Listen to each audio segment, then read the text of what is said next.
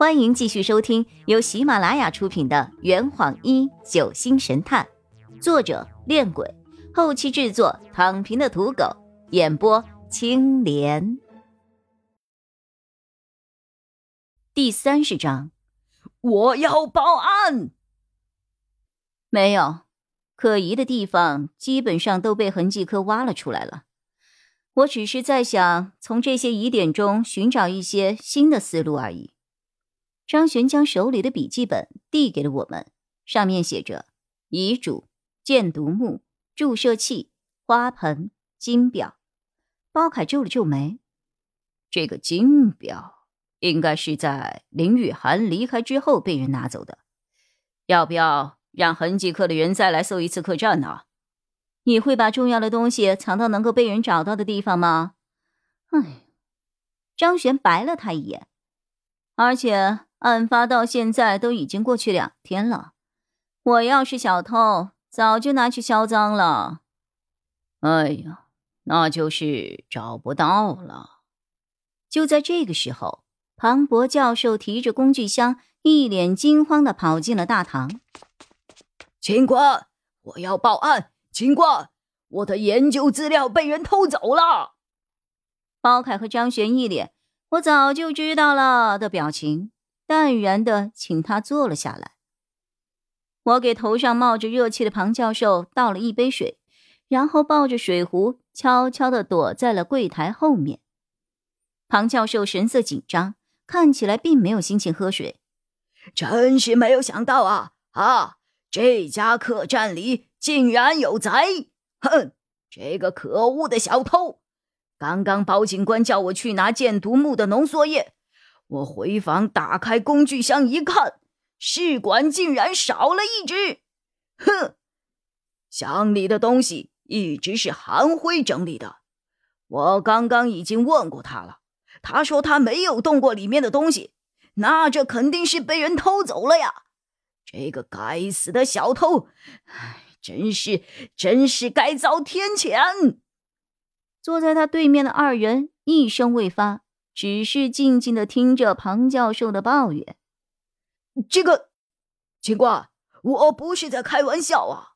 箭毒木的浓缩液含有剧毒，人只要沾到一点点就会死亡的，大意不得啊！包凯脸上写满了埋怨二字。知道那个玩意儿那么危险，你还带着他到处乱跑啊？张璇打断了包凯无理的指责。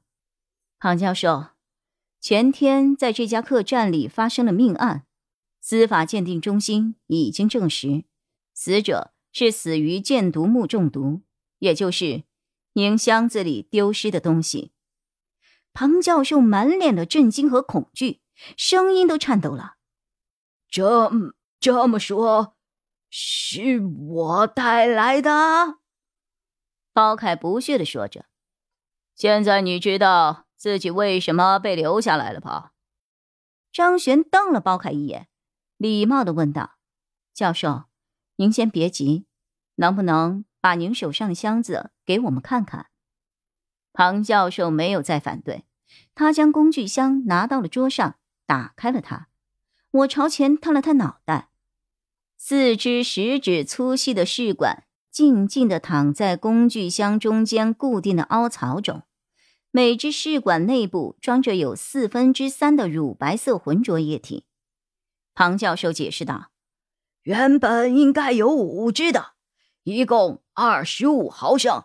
这些可都是用来研发麻痹神经药物的珍贵材料啊！对，没有比这个更方便杀人的东西了，比炸弹还狠呢。”张璇用手帕拿起了其中一只试管，凑到眼前。看了看，哎，这一只的颜色好像跟其他三只有点不一样啊！你们看看。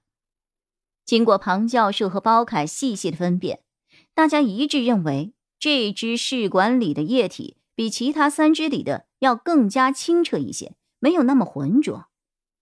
张璇将这只试管又原样放回了箱子里，并请求包凯。将这四瓶液体送往鉴证科进行化验。庞教授靠在椅子上，松了一大口气。庞教授，请讲述一下你十一号全天的行程吧。十一号，前天呐，我想想啊。庞教授面色凝重。嗯，我记得在十号的晚上，我们喝了很多酒，然后我就回到房里睡觉去了，一直睡到了第二天早上十点钟左右，我才起的床。那个时候我的头还是很痛的，我就让店里的伙计。帮我拿了一杯牛奶，啊，对，是牛奶。我喝完后就在房间里躺着休息到中午下楼吃饭，结果中午又喝了不少酒。哎呀，老了，以后不能喝那么多的酒了。您不会是想说那天下午您又回房间睡觉了吧？没有，没有。我们吃完午餐都一点多了，之后我就在大厅的沙发上小睡了一会儿。后来是被老杨给叫醒的，他看到我睡在大厅里，就拉着我出门醒了醒酒。当时是几点呢？啊，好像是两点四十五分左右吧。哎呀，记不太清楚了。张璇点了点头，您继续说。庞教授停顿了一下。